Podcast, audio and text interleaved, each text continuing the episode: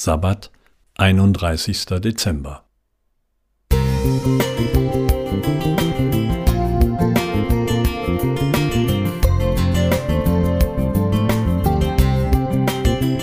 Ein kleiner Lichtblick für den Tag.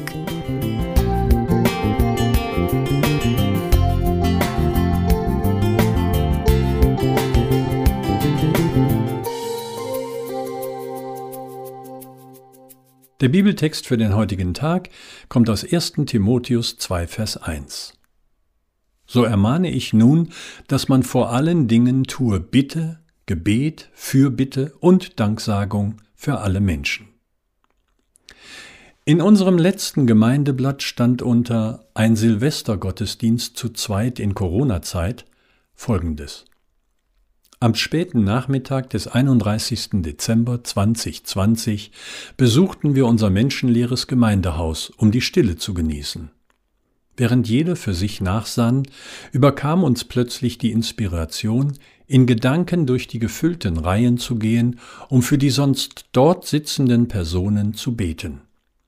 Gesagt, getan. Noch am nächsten Tag waren wir uns einig. Das war ein besonderes Silvestererlebnis. Wir gewannen den Eindruck, als säßen tatsächlich alle im Raum. In uns kam eine große Sehnsucht auf, sie bald wiederzusehen. Fürbitte ist eine spezielle Form des Betens. Wer für andere betet, kommt einem wichtigen biblischen Auftrag nach.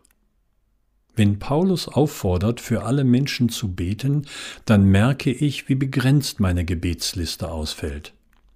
Es liegt nahe, zuerst für jene zu beten, die uns besonders nahe stehen. Alleinstehende beten vielleicht intensiv für Freunde, ich für meine Ehepartnerin, Kinder und Enkel. Paulus weist Fürbitter noch in eine ganz andere Richtung. Betet für die Könige und für alle Obrigkeit, damit wir ein ruhiges und stilles Leben führen können in aller Frömmigkeit. Vers 2. Ich muss gestehen, dass ich die Regierenden eher selten im Blick habe. Unsere Fürbittedefizite können an unserem Mangel an Zeit liegen. Alle, die einen eng gestrickten Terminkalender haben, dürfen sich an Rauchern orientieren. Sie gönnen sich mehrmals am Tag zwei bis drei Minuten, um ein unbändiges Bedürfnis zu stillen. Warum sollten wir dieser Gruppe nachstehen? Fürbitte schadet niemandem, im Gegenteil, sie ist ein Gewinn für Beter und Empfänger. Genau kann ich es nicht erklären, aber es entsteht ein Segensdreieck zwischen mir, Ihnen und Gott. Jesus nahm sich viel Zeit, um für seine Jünger zu beten. Zu Petrus sagte er, Ich aber habe für dich gebeten, dass dein Glaube nicht aufhöre.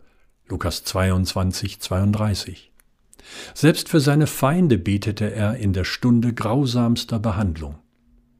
Auch uns fordert er auf, Gegner, wie auch immer wir sie definieren, betend zu segnen. Wo ich das praktiziert habe, gelang es mir bald, dem anderen in Liebe zu begegnen. Wilfried Krause Musik